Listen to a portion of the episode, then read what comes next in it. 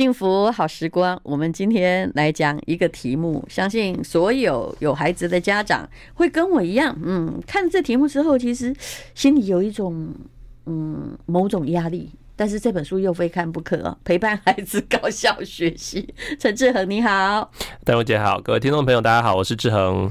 好，志恒是非常厉害的智商心理师，也是学习辅导专家。但是讲到了高效学习，其实所有的小孩都在满满的学习啦，只要你有读书的话。嗯、是。但什么叫做高效呢？嗯、那高效当然，我们如果要定义它的话，就是要用它的结果来看啊。就是如果你啊、呃，成绩好，考得好的话，那我们就会说你叫高效学习。可是从是不是？对啊，压力很大嘛。对，那从过程来看，我们讲的是效率啦，嗯、就是说你投入一样的时间或花一样力气，可是你可以呢比别人的读书学习的表现更好，那我们会说你有高效学习的能力。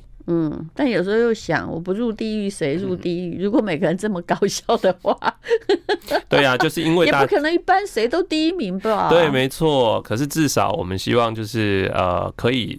让他让孩子从小他有一些读书方法，他可以带着一辈子的啊，也就是说，我们现在这个社会其实是终身学习的世界啦。是，他离开校园，他其实还是一直在不断学习。对，那如果他有一些好的学习方法，那对他来讲就是一辈子受用的礼物啊。我相信，如果终身学习啊。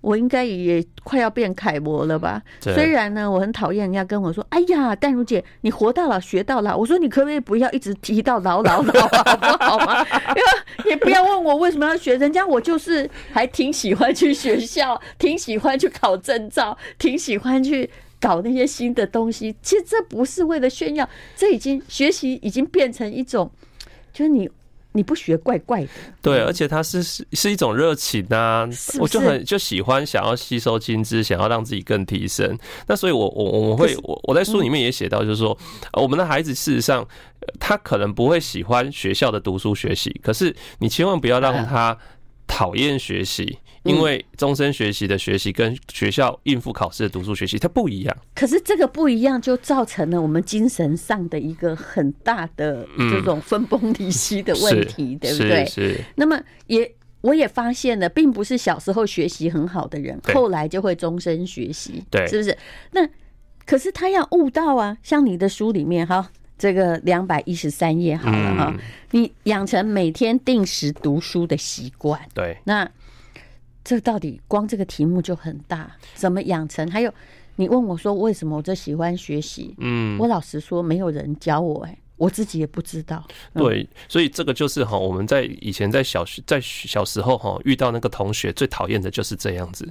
啊，都都考很好，然后问他说你怎么读的？我也不知道，我就这样读啊，然后我就考很好了啊，啊，所以小时候就会就是被讨厌者，就会就就会很讨厌这样。啊，我读了半天，然后我又背了半天，或重点画了半天，结果哦考的没有人家好。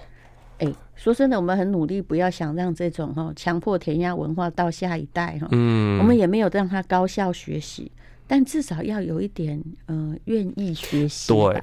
可是现在的人看到的小孩是，哎，你好像很不愿意学习。对，所以我们希望孩子养成是一个自动自发、自律的一个学习的态度啦。所以刚刚讲到说，每天定时研读的习惯，事实上就是在培养一个学习的一个自律，就是他呃，我们从小。给孩子每天呃可以规规定一段时间，每天晚上一个固定的时间，让他可以坐在啊书桌前写作业，然后温习功课。然后呢，这段时间是固定的，时间到我就要求孩子要去做这件事。然后他每天都重复去做，而且这是最越越早开始越好，最好就是国小一年级开始就可以就可以开始了。是，就是说你要先安排一个 routine，但是我后来发现呢。所有的小孩也是大部分回家就坐在书桌前面，嗯，因为因为呢，他大概如果你念一些学校压的比较紧，从小一开始，嗯，功课就开始写不完，嗯，所以这个不叫培养自主独立定时读书，他只是回来写功课，对，期待着把功课写完，每天好像。有点像薛西弗斯的神话，嗯，就是那个石头一直掉下来，然后把它推上去啊，嗯，第二天它又掉下来了。对啊，他永远写不完啊。那如果是这样子的话，那学校的课业或功课太多，然后甚至还有一些罚写、罚抄、罚写的话，那孩子其实在学习上面其实一直处在一个就是我读不完或我写不完的一个很挫败的状况之下了。是，我觉得这本书提出的一个就是说最合我心的哈，就是惩罚性的抄写。嗯，你知道为什么学习低落的小孩他会越来越低落？他每天在罚抄都写不完了。对呀、啊，我我就活生生看到我的亲友的孩子才小学一二年级而已，他就整个周末都在罚抄，而且那个罚抄是很夸张的罚很差吧，所以就罚很多。而且呃，你说罚抄，呃，你把不会的订正，好的这个字错了，我这个字抄写三遍，订正好了就好了。嗯，结果不是，他要这整题连题目连答案一起抄，抄三遍，抄五遍，然后呢，连数学也抄。对。嗯，然后整，因为老师是怕你不了解乱无心抄，于是规定的这个更多。可是这样也还是无心抄啊。对，而且你今天没写完，你你下一次是 double 的啊。嗯，然后我也常举一个例子，我之前遇到一个高中生，他跟我讲说呢，他已经放弃英文了。我说你干嘛放弃英文？他说不是我放弃而已，我们全班都放弃了啊。我说为什么你放全班都放弃？因为他说他们老师就是不断的出罚抄罚写，所以呢，他们光应付那一科的罚抄罚写都没有办法念别科了。那我干脆牺牲这一科就别科啊！哎，看起来这样好像好 像也很合理。觉得好像如果会这种取舍的话，你将来是会做生意的，也蛮不错的。因为做生意你不可能每一种东西。做卖不好的产品一定要牺牲哈，别救。对呀、啊，要去计算成本效益嘛，对不对？我时间有限，所以呃，我就觉得好心疼。这个孩子在高中的时候，他可能国中以前英文还不错，可是在高中他就放弃了。其实老师的策略其实主导这一切，对不对？什么叫全班放弃？全班只要一半放弃，就表示你真的不是一个很好的老师。结果你认真到让全班都放弃。对呀、啊，那所以呃，我我就一直在呼吁这件事情啊。对，那我也呼吁家长要去坚定一点。如果你的孩子正在惩罚性抄写之中，你也要能够愿意去反映、去坚定立场。不然，很多的孩子其实到最后其实受不了，也都只是转学啊。那那其实是很可惜的事情。其实现在的小孩，如果你念的，无论你念公私立学校啊。受不了的话，其实后来也都只能够转学，因为老师基本上是比较看起来像终身职或那一年他一定在的东西，所以嗯，有时候你去家长又不好替小孩反映说，哎，这个方法不对，比如说你刚刚说的英文课啊，对，反映的结果我们又变恐龙家长，对？而且自己孩子有可能还会被标签，对，甚至我也遇过孩子，就是有些孩子说家长去反映完之后。家的孩子，老师就摆明说好，那我你的孩子我不需要抄写了。那这句话背后的意思是什么？嗯，就是你可以接受特别待遇，但是你在精神上被惩罚了。就是呃，对，那那我我也不会对他有什么照顾的，对啊，或者我，所以我们就是怕这个嘛，所以很多家长不敢去讲。嗯、可是我后来也了解哈，为什么有的时候反反应也无效？因为很多老师他事实上他知道有很多家长是支持惩罚性抄写的，是对，而且老师其实他也蛮可怜，他告诉你说。哎呦，我现在哈不是只有教你家一个孩子哎，嗯，我们有这个全班有二十几个哎，那你就知道惩罚性抄写已经沿袭很久，因为我那个时代全班有五十几个哎，对啊，你一定要有一个好像军队一样的规则，否则老师没有办法教给你。对，可是很多的状况是造成，其实你这本书啊，比如说高效学习，已经自己很厉害的，你真的已经可以不用管他。我是劝这些家长啊，对啊。你只要说，万一他这个少考几分，心里很沮丧哦，你可能要让他担心一下有没有过度求好的心理问题。但是对于这个中等的孩子，嗯，其实他是可以，不是让他成绩好哦，而是让他对学习，拜托你可不可以更感觉兴趣一点？嗯，就是我们的挫折不要这么。高啦，就是不要到习得无助感，然后我至少还对学习是保有一定的热情热度在。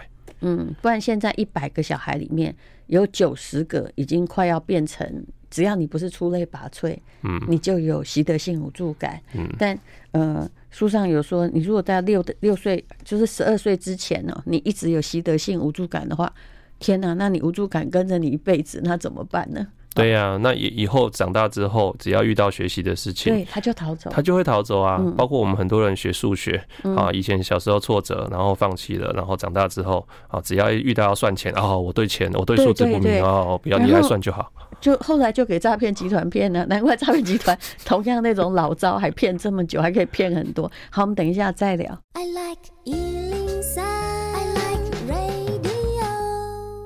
幸福好时光，我们今天访问的是智商心理师陈志恒。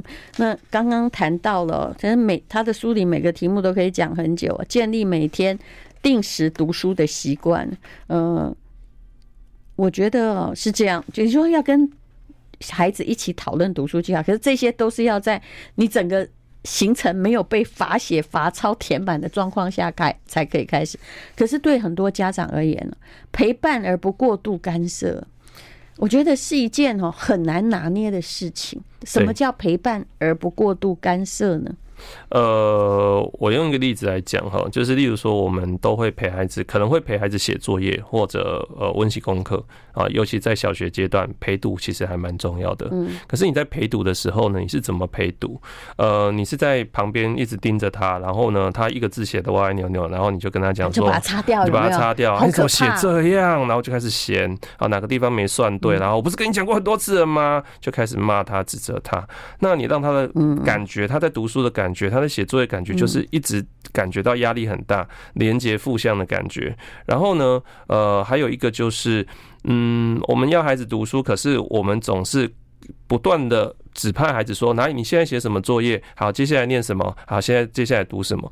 我们没有让孩子去思考说，诶，那我这段时间里面，我可以自己怎么安排我的读书计划？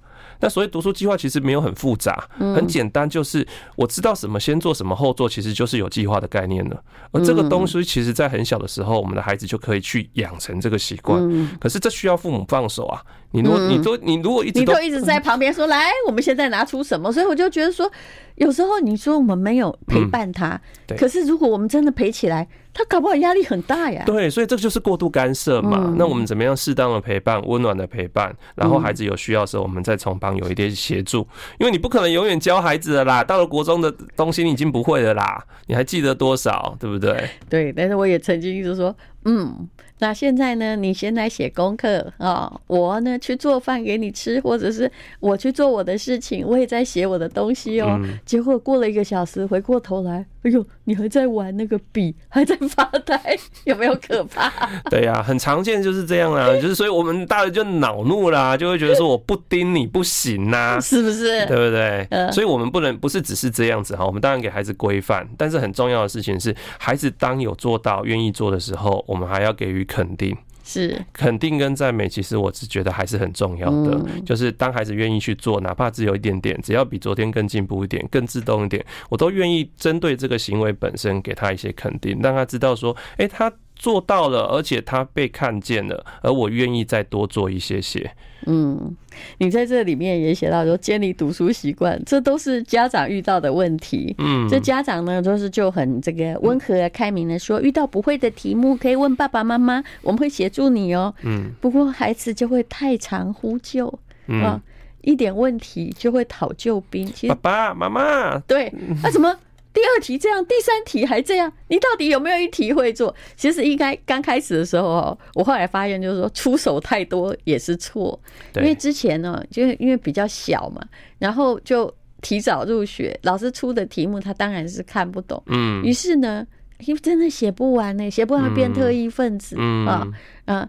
我后来发现那个英文作业，哎，他故意不带回来，小孩会有这种现象。然后英文老师、外师也不可能管到每个孩子的状况。他发现他藏着那个作业没写的时候，他就上面写 What's wrong with you？就是就是你怎么了？这样子啊，就是就如此而已。哎，爸妈看起来其实也很生气。可是当你出手帮忙，其实他是不会写那个题目的。当你出手帮忙写，问题来了，他会把所有的。全部都希望你在旁边，有没有？对，希望每一个都是由你来完成。你写一遍，他抄一遍。请问这个叫这个叫学习吗？对啊，所以他他过度依赖父母啦。像我女儿现在幼儿园哈，我觉得这个时候都可以开始了。就幼儿园他们也有一些简单的作业，嗯，例如说他们每个周末哈要阅读，阅读完之后要画个图。啊，就是针对我们要亲子共读完，他针对这个呃读物里面有一些印象深刻，他画个图。嗯，那一开始他会很热情的画，画个一两周之后，他开始说：“爸爸，我不会画，你教我，你帮我画。”因为你会想启示他说：“这里可以画个什么，那里可以，怎样对不对？他可能到学校去跟人家比较啦，对，然后人家爸爸妈妈会帮忙画，然后他觉得人家画的比较好看，老师会赞美，他就觉得他喜希望爸爸妈妈画。可是我就很不希望帮他做，是，我觉得画图就是快乐，你不需要去管你标准与否，而且你现在是幼儿园阶段，所以呢，这个时候我就会跟他讲说，你自己画，你自己试试看啊，画什么都好啊，你喜欢画什么都好。好，那这个时候他还会继续呼救，爸爸帮我啦，帮我啦。好，那这个时候很重要，最小协助之下，鼓励他自己完成。所以我可能帮他描个几笔。我还是有帮他一点点，但是我让他最后他大部分自己完成，而完成了之后，我一定大大肯定他。我会怎么说？我会说，Luna，你叫爸爸帮忙，可是你有没有发现，你大部分都是自己完成，你是有办法自己完成的哦。所以他下一次就会比较乐意自己完成。啊，我知道我错了。我有时候就是就是你知道吗？就画那种图的时候啊，嗯，我就会觉得说，我们可以把它搞得很炫很厉害。你看那个我的本性进来了，就是哎要把这个东西做得很好啊。于是你可能说啊，这里要做什么？那有什么？后来他每天就下次遇到那又要画图，因为他可能有得到老师的赞美，说哦你这次很棒哦。对，下次他就空白了，在等你。嗯，对，因为这不是他自己完成的啊。他希望在很棒，但是那是你完成的。对对，他就会需要他，他他没有办法自己发挥他的才华啦。可是事实上，孩子自己有自己的能力，他其实愿意去做，我们就肯定他。你有没有发现，那个跟迟到，或者是很多家长觉得很麻烦的，早上要叫他起床，要赶赶那个去学校一样？对，只因为哦，我们。会觉得他迟到是我的错，嗯，所以我就呃每天就气个半死，嗯。可是如果你为什么不让他，就是就让你迟到一两次，看你要怎么样呢？呃，对呀，你会承受到那个惩罚性的结果，是，嗯，自然后果啦，嗯，好，就是要让。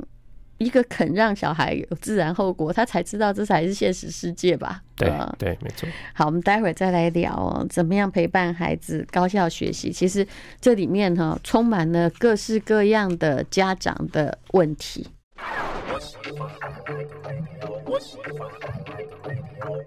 幸福好时光，今天我们访问的是心理咨商师陈志恒。嗯，他在书里面有提到一个方法啦，也就是。让孩子当老师，学习效果更好。其实你在班上也常发现，那些在班上当小老师的孩子，后来他在社会上哦，人际沟通状况也比较好，而且，嗯，总而言之啊，他的领导才能会被培养出来。可是怎么样让孩子当老师？有方法吗？其实我觉得孩子有时候是好为人师，哎，就是你会发现哈，越小的孩子哦，他去学了一点东西回来哈，他就会想要当老师来教你。嗯所以我发现很多幼儿园阶段的孩子哈，他接触了学校之后，他回来就想要玩那个角色扮演的游戏，嗯然后他就会把你当学生，来你坐在这里，然后他就想要当老师了。嗯，那这个时候他其实就是在把他所学的东西教给你。那呃，如果我们去。去鼓励这个行为，等到他上了国小的时候，那当他要考试之前。然后他呃可能复习了一个段落之后，我们也可以邀请他说：“哎，你要不要当老师？你教教爸爸妈妈，你今天呃学的东西是什么？你把我当学生。”那事实上孩子是会很乐意的。那其实邀请孩子当老师哈，其实就是让他能够用自己的方式讲一遍给你听。他其实就在检核自己是不是真的理解，然后再回过头来看看有什么需要再协助的地方。是，其实这个。我们做传播的人也很容易发现，比如说我后来做 podcast，我刚开始只是把我之前念过的商管书大意自己温习一下，然后在温习的同时，我才发现说，其实我本来并没有想的那么多，我现在终于记住它了。嗯，其实这是一个教学相长的过程，那就是当然这可能要从小培养，否则他到了。小学一年级功课开始重的时候，他可能就没有空当老师喽。对呀，嗯，所以不需要一直当老师啦，就偶尔可以让他有机会，或者是他在考试之前让他有机会当老师一下。嗯，啊，那他自己边当老师边也积极回想，这也是个学习策略。嗯，那在这里你说的是，呃，如果这个。大人安定了，小孩就会安定嘛。你有教一个心理想象的技巧哈？嗯，那么小的孩子，或者是也许是青少年，已经像一条头猛狮的时候，嗯、我们有办法让他教这个。释放压力的想象吗？当然可以呀、啊，但前提你跟他关系要够好啊，这是前提呀、啊。你会在智商的时候教青少年？一定会啊，一定会啊。那要怎么教？前前提他是一定是他告诉你说，老师我压力很大，嗯、我怎么办？他来向你求救了嘛？他需要方法。那这时候我用邀请的方式说，老师有一个很好的方法，我们一起来练习好不好？嗯，OK。那如果像是比较小的小朋友，我们在教他那个深呼吸放松。哦，其实有一个很好的方法，例如说，你就让他躺在床上，然后呢，把一个抱枕或是一个绒毛娃娃放在他肚子上，嗯，然后呢，你你就邀请他深呼吸，然后告诉他说，你在吸气的时候，你肚子会鼓起来，你有没有看到这个娃娃？好，就是哎往上抬，然后你吐气的时候，哎娃娃往下，然后你去感受来回几次，然后去调调整它的那个频率。其实用这种方式就教了。然后呃，我里面书里面也想到了，写到心理想象哈，就是去去感受自己身体里面不舒服的部位，然后去把它形象化。例如说，给它颜色，给它大小，给它重量。那其实孩子的想象力比我们丰富的多哦。我。印象中，我去带成人的这些课程，有些还有些大人是无法想象的。他会告诉你他想象的东西吗？呃，大部分其实是可以的。比如说，你说有一个呃石头卡在胸口，对，可以的。那大人会讲什么？孩子会讲什么？大人，大人，呃，大部分他们会依照他们内在。出现的直觉啦，例如说像呃呃石头，有人会觉得说一团水泥，有的人会说呃一堆什么杂物。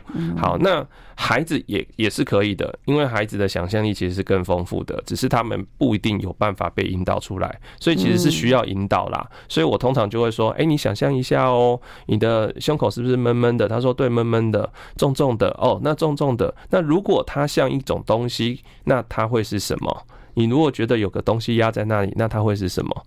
孩子其实想象力很丰富。嗯，那如果他说不出来，你可以帮他说啊，是一块砖块吗？还是一个水桶呢？还是什么东西？一个石头？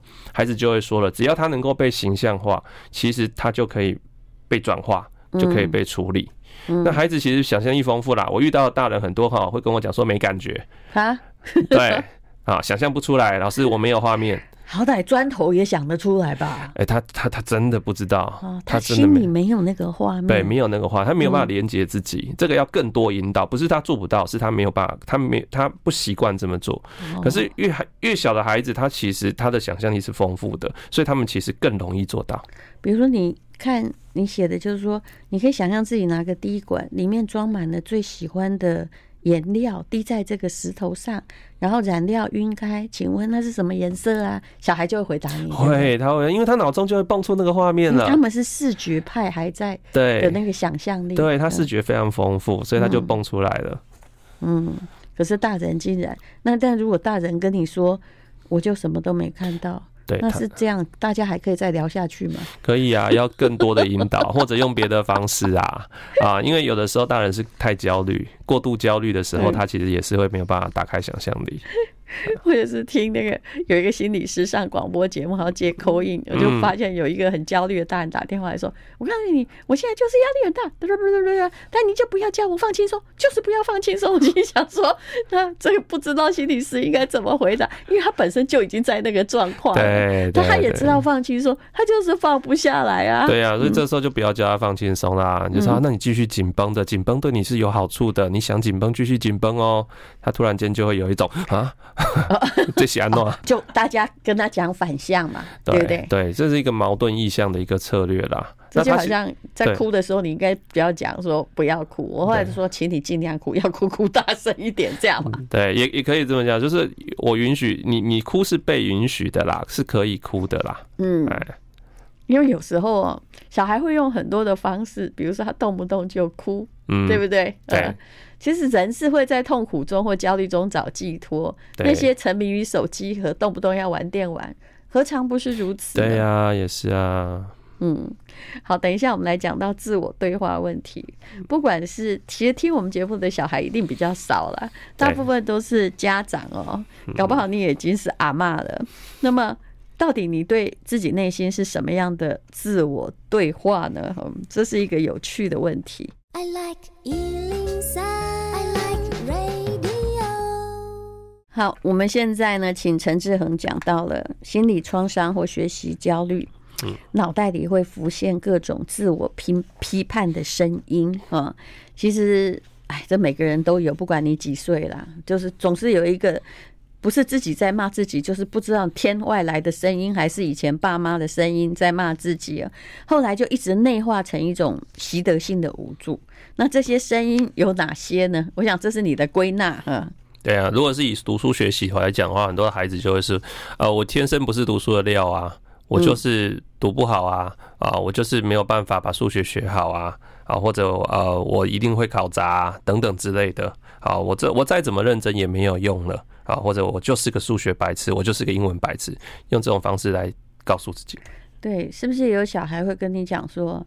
我其实不是想努力，是因为我觉得我如果连努力的哈，他其实没有事哦。嗯，连努力的如果都还。考不好的话，那我不就证明我自己是一个更大的白痴？所以，所以我干脆摆烂吧。因为有很有很多的孩子，他事实上在国中的时候很他他成绩不错，他然后他到第一志愿学校，他就会出现这个问题。嗯，因为他发现，哎，哎，我怎么努力也赢不过同学。然后我以前都觉得我是很聪明的，那现在呢，我努力也赢不过同学，那我就不要努力了嘛，对不对？啊，因为。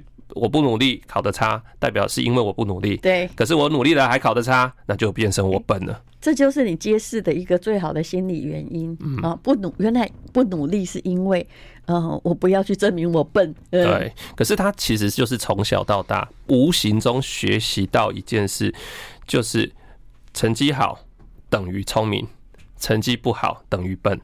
这是怎么样学来的呢？很多其实是来自于家长、老师无意间暗示的。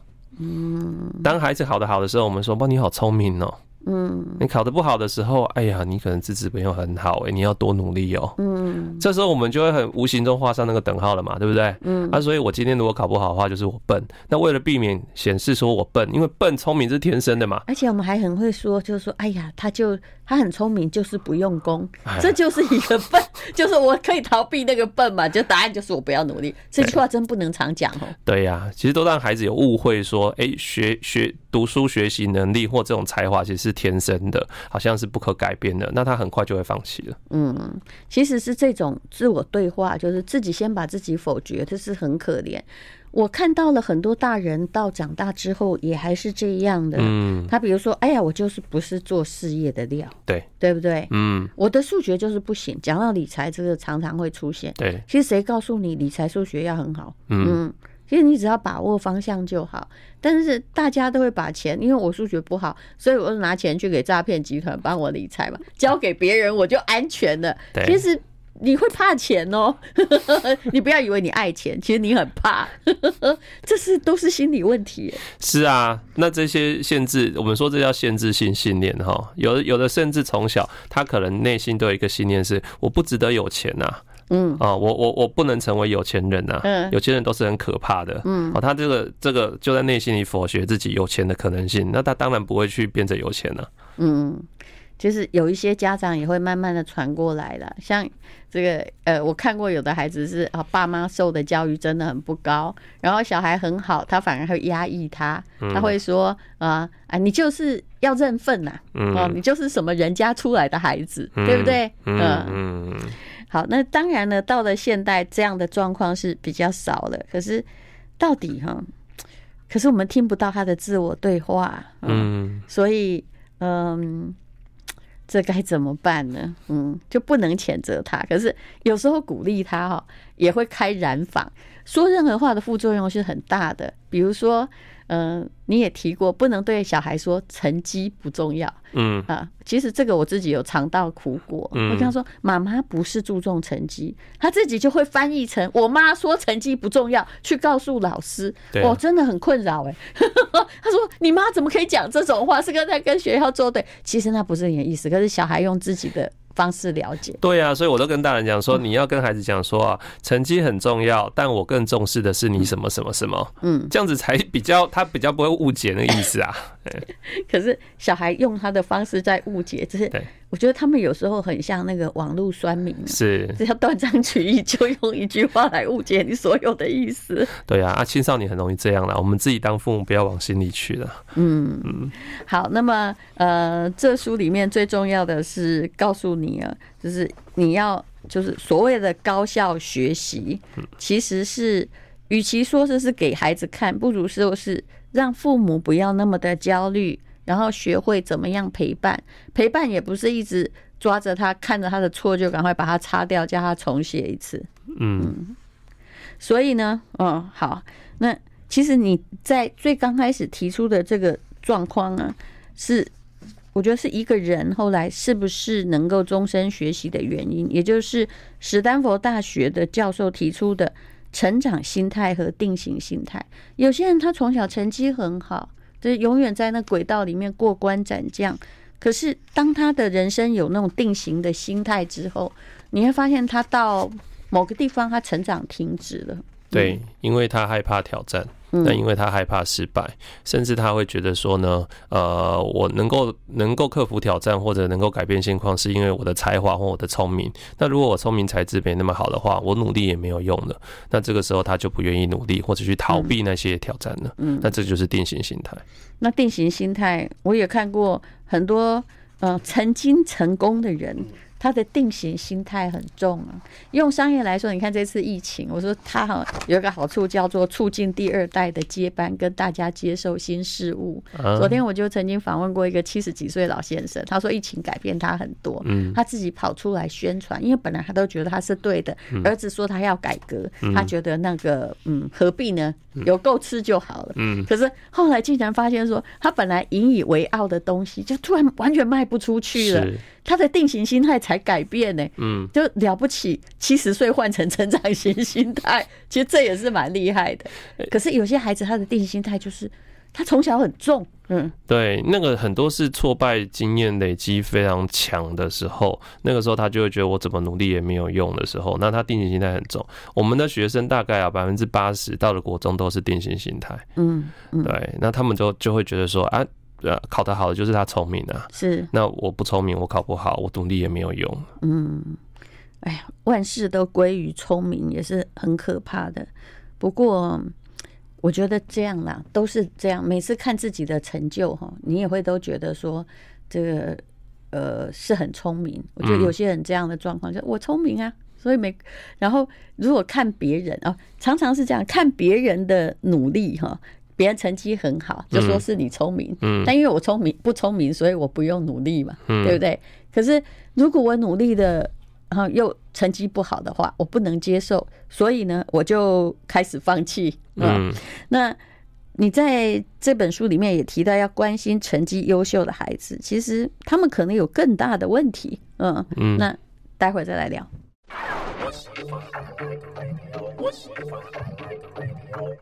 幸福好时光，好，关心成绩优秀的孩子啊。其实成绩优秀的孩子很多的问题会被隐藏在优秀的成绩之外。嗯，就是他做什么可能你不知道。这就好像我前不久在做，哎，谐星其实有很多的问题，因为他们都用习惯用欢欢笑，嗯，或用某些那种很让人开心的隐句，在隐藏他内心的焦虑或灰暗。对，他必须要维持一定的人设啦。那那个人设不能破灭。那如果一点点跟他人设不一样的时候，他可能会招来攻击，甚甚至他自己都没办法接受。是，有时候就会一夕间就崩解了。嗯，那成绩优秀的孩子有什么你一定要特别关心的呢？嗯，好，那第一个就是偶像包袱啦。嗯，好，那这个偶像包袱指的就是他觉得他不能输，不能放，不能呃这个比别人差，一定要考更好。好，还要更好，永远要赢过别人的这样子的心态。嗯，那这样的心态就会造成哈，有的孩子你就会发现他自我要求超高，完美主义，天好仿佛天生的。我也看过这样的小孩，有啊有啊有啊。然后你跟他讲说啊，没关系啊，这次考不好还好啊，已经很好啦。他说没有不行，他他好像天要塌下来了。嗯，对，那这样子孩子事实上是值得我们关心的，因为他的这样子的心态不止在他的学习上会受到影响，他其他人生追求成就。他当然会很有成就，但是他也很可能会因为承受不了太大的打击，他就崩解崩解啊，然后压力太大，有的时候他可能也会啊变成定型心态也说不定，他可能会开始自我否定，然后也不愿意再去挑战更难的，也会有可能。我常常看到一些人哦，他有这样子的问题，其实他学习过程都是好的，嗯，就是这个东西呀，如果嗯，我觉得我应该不会做的很好，那你到底会不会去做？很多人就会他开始回避，嗯。我就不要做，假装我不喜欢，嗯，因为我怕比输你。对，那如果你其他方面能力很强，你就可以把这个东西遮住了。嗯，可是如果你其实就是本来锻炼自己的能力也还好，你处处都是这种心态，你就会变成一个就是井底之蛙，你什么都不学，欸。嗯，对，而且如果什么都一定要赢过别人的话，那你永远赢不了啊！你永远一直一直在找对手。那到最后，你只是让自己感觉自己怎么都觉得自己蠢啊，怎么都觉得自己不够啦。其实定型心态也是一种比较型心态吧？是，嗯，没错，就是我一直在找对手，我一直在呃跟别人比，我还不不够好啊，我哪里还不够好，我还要赢过别人。哎，这样的中年人我也遇到很多哎，嗯，就是他动不动哈，他不会有真正的朋友，嗯，他是在跟你这个怎么样？他其实是在跟你比，对，对。那你慢慢的会觉得，欸，现在大家是在比什么？还在同一个课堂里面吗？你会觉得不是很舒服。其实这就是定型心态，跟一直想比较啊。啊，如果今天比不上你，我就用各种其他的方式，哈，比如说你坏话什么，把你拉下来。我相信各种群体都有这种事情发生。对，所以我们还是需要我们的孩子能够养成成长心态啦。那如果要养成孩子成长心态的时候，很重要的是，当孩子他学习表现不错的时候，你不要过度赞美他的这个天生的才华或聪明，你应该是要回馈他，你其实是够努力，你是有用方法，你因为你很坚持，所以你才做得到。所以有现在哈，从今天的谈话有个问题，我们再也不能够一直动不动就称赞说。你很聪明，不要一直提到聪明啊，减少啦。其实也不是不能谈呐，啊，就是减少。其实我觉得聪明哦，是为什么我们常常会挂在嘴上拿来称赞小孩，因为它是无可衡量跟捉摸的。对，而且他让人家感觉就是这个这个这个称赞就是很恰当啊，很好啊。然后你天生就这样子啊，我称赞你天生这个东西，那我呃。这个不止称赞到你的这个人呢，我还称赞到你，你爸妈会生呢。不，我记得我们以前公司有个司机，他就动不动哈，你就是，哎，你有没有看到民间这种说法？比如他是做奸犯科，是，他就常说，哎呀，他们都很聪明呐，只是不学好。我说你这句话也有毒吧，对不对？刻板印象啊，他已经做了这么多坏事，你竟然还称赞他聪明，那现在是怎样？嗯嗯嗯。好，那么这本书叫做《陪伴孩子高效学习》，哎，其实陈志恒写的真的很努力哈，是三十二个陪伴学习心法。就三十二章节，出版社会包装的。不是，我下次给你建议，你写三十二页，好不好？搞不好会卖得更好。因为嗯，家长希望用更简单的方式。我很希望写少点。你再你再写一个小本的，你来比较看看。精华版。对，精华版哈，比如说这本书这个四百多块的 精华版卖个一百八，我可以跟你讲这个。现在的家长哈，大概嗯，如果他可以马上看完，他可能会卖更好。你出精华版好了。对，我写完了最后一本书，我说我真的是最后一本了。对，我在我在这本，我写。我知道你呕心沥血，就是好像我跟我的好朋友那个心理师林翠芬讲，我说你这本书可以分三本呢，你是为什么这么卖命？你出三本嘛？因为哈心理有问题的人哦，已经看不了这么多，你要不要考虑一下？就精华版，哎，确实确实，对，而且家长可能很想看到说，哎，三分钟陪孩子高效。要学习，可能比较需要。好，谢谢陈志恒。